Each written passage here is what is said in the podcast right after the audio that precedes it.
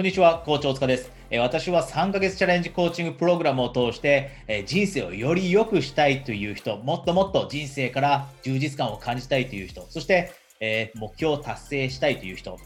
やりたいことがある、新しいビジネスを始めたい、こんな人もいます。そして英語をマスターして、えビジネスにつなげたい、ビジネスをグローバル化したい、そしてキャリアにつなげたいという人、こういった方々をサポートしているんですが、このポッドキャストでは、え究極的な目的は一つです。あなたの充実した人生につながる、その少しでも役立つためのトピックを提供できればと思っています。なので、今日もそういったお話ししていきますので、ぜひこのポッドキャスト楽しんでいってください。え今日はですね、よくいただくご相談があるんですね。で、その相談ってどんなものかというとですね、例えば会社員の方で、これから先のキャリアのことを考えていって、仕事のことを考えていった時に、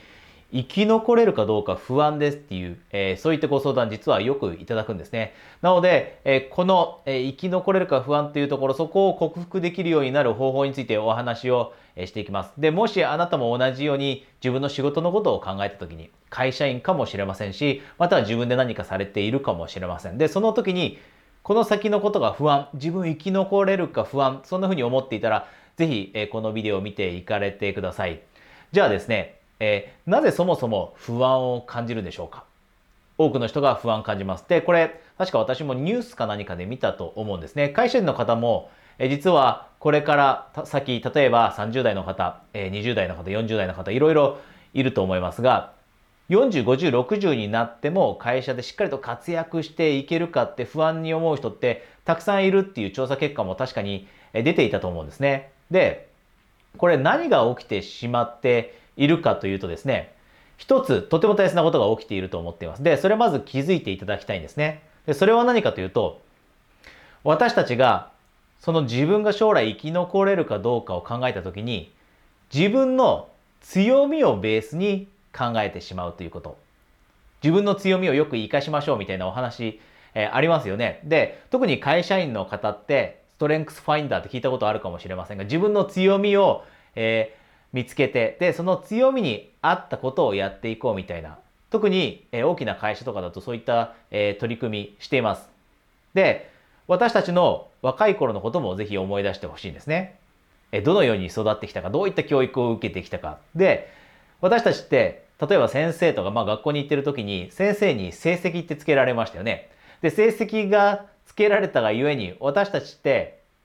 自分のどこが強みとか、どんなことが得意かってもう分かってますよね。例えばあなたはもしかしたら、え体育の成績がものすごい良くて運動が得意だという、えー、アイデンティティ持たれているかもしれません。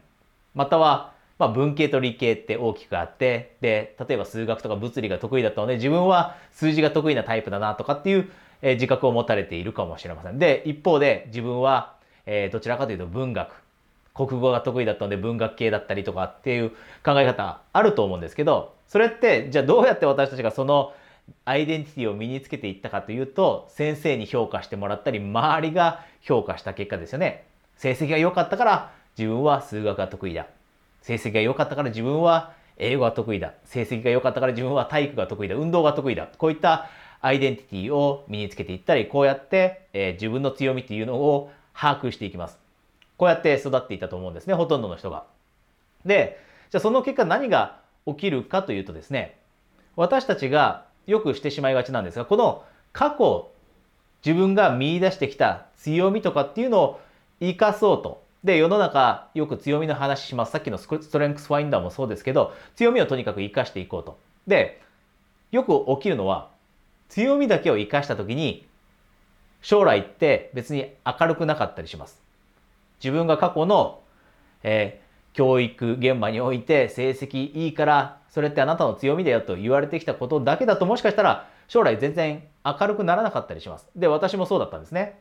私も自分の強みを考えた時に、別にその強みだけを活かして、じゃあ将来50代、60代、70代でも活躍できるっていう自信があるかっていうと、全くありません。ものすごい不安になります。そんなこと考えたら。で、このように自分の持っている強みをベースに将来のことを考えると不安になってくるのって比較的当然なんです。なぜならば世界はものすごいスピードで変わっているから。ものすごいスピードが、えー、ある今変化が起きています。で、その変化に追いついていくためにもちろん強みだけじゃ足りないんですね。で、私も強みだけじゃ足りないです。で、私の生徒さんも強みだけじゃ足りないです。なので何をするか、この不安を払拭するために何をするかというと、逆にもう強みのことを一度忘れるんです。強みのことは忘れて、じゃあ自分が最終的にどうになりたいのか、60だったり70でどうなりたいのか、で、そこでどのように活躍していたいのか、どのように世の中に貢献していたいのか、いっぱい噛んでますけどすいません。どのように世の中に貢献していきたいのか、どうやって自分は例えば収入を得ていたいのか、どうやって仕事をしていたいのか。で、先のことを考えるんです。で、そのことを先、その先のことを考えた後に、じゃあそこに行き着くまでには、どんなスキルが必要だよねと。で、こうやって洗い出したスキルのうち一つでも身につけられるようになってくると、ものすごい自信ついてきます。今まで強みではなかったと思っていたスキルを身につけられた時ものすごい自分の自信になるんですね。で、そうすると他にも必要なスキルがあったりした時にそれも身につけようという、え気持ちにもなってきます。よりその勇気も湧いてくるようになります。で、例えば、じゃあ具体的にはどんなものがあるかというと、例えば私の生徒さんで今コーディングの勉強をしている人います。プログラミングの勉強。で、その人は全くそういったこと得意じゃないです。でも、その人が持っているビジョンを最終的に達成するためには絶対に必要だなと思うスキルだから今ちょっと苦しいなと思う今自分自身のことを考えた時に強みじゃないからできるかなって不安だけれどもそれでもチャレンジしていくで私がコーチとして自信を持って言えるのはその人6ヶ月後だったり1年後全く違う人になってます頑張って自分には合わないなと思っていたかもしれないけれども、自分得意じゃないかなと思っていたかもしれないけど、6ヶ月だったり1年間、しっかりと勉強し続ければ、確実にそのコーディングという、えエリアにおいて成長します。いろんなものを身につけます。で、その人絶対に自分に自信を持つようになります。で、それ以外にも、いろんなことにチャレンジする人いますよね。例えば、英語が得意じゃない。でも、やっぱりグローバルで活躍していく仕事において、キャリアにおいて、もっともっとステップアップしていくためにはグローバルで活躍したい。じゃあそのためには、別に今まで過去の成績、別に英語の成績良くなかった。英語の偏差値別に高くなかった。でも、英語を勉強しよう。そういった人もたくさんサポートさせていただいています。でも、1年勉強をしっかりと継続したら、間違いなくその人の英語レベルって変わって、自信持つようになります。で、そうすると、実は英語プラスワンもう一つ他のスキルを身につけてもっと活躍したいんだって思ってる。じゃあその勉強をしようと。だって英語だって得意じゃないけどうまくいったから。これだってやったら、このスキルだってやったらうまくいくはず。このスキルだって身につけられるはず。こんな風に思えるようになってくるんですね。で、こうやって私たちは不安っていうのを払拭していきます。今たくさん新しいこと、えー、怖いけれども得意じゃないけどやり始めてる人います。例えばビデオ撮影もそうです。ビデオレンズの前でこうやって話すこと苦手な人たくさんいます。でも私の生徒さんの中にもえたくさん YouTube を始めたりして、初めは全然うまくない。私もそうでした。初めはもう全然うまくないです。話し目は話すの全然うまくない。でも、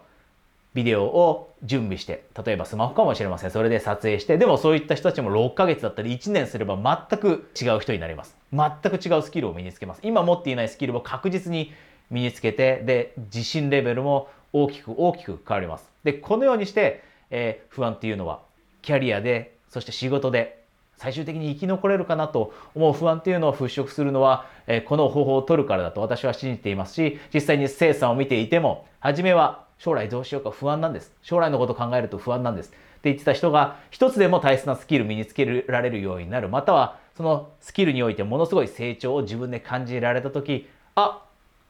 将来の不安ってこうやって克服できるんだ。自信が出てきた。また、他のこともやりたいって勇気まで出るようになってきた。こんな風に大きな変化が見られるのも、こうやってスキルアップのために、必要なスキルアップのために努力をするから。なので、一時的には強みのことを忘れていただいていいです。強みは関係なくて、将来自分の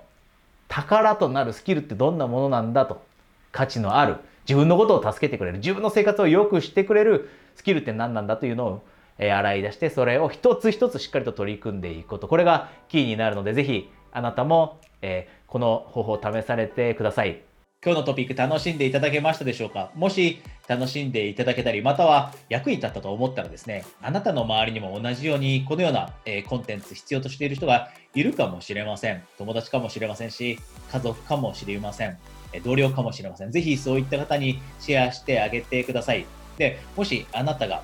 私が今行っている、えー、コーチングのプレゼントキャンペーンですね、LINE で友達登録していただいた方限定でプレゼントしている、えー、オンラインの、えー、30分のプレゼントセッション、こちらにご関心があって、で、自分の人生もっともっといい方向に変えていきたい、え目標を達成したい、やりたいことを始めたい、そしてあとは英語ですね、本気で英語をマスターしてビジネスを良くしたい、キャリアにつなげたい、このように思っていたらですね、え LINE のリンクすぐに見つけられると思うので、その LINE のリンクから私のことを LINE で友達登録しておいてください。それでは、えー、プレゼントセッションであなたと直接お会いできるのを楽しみにしています。コーチ、大塚海人でした。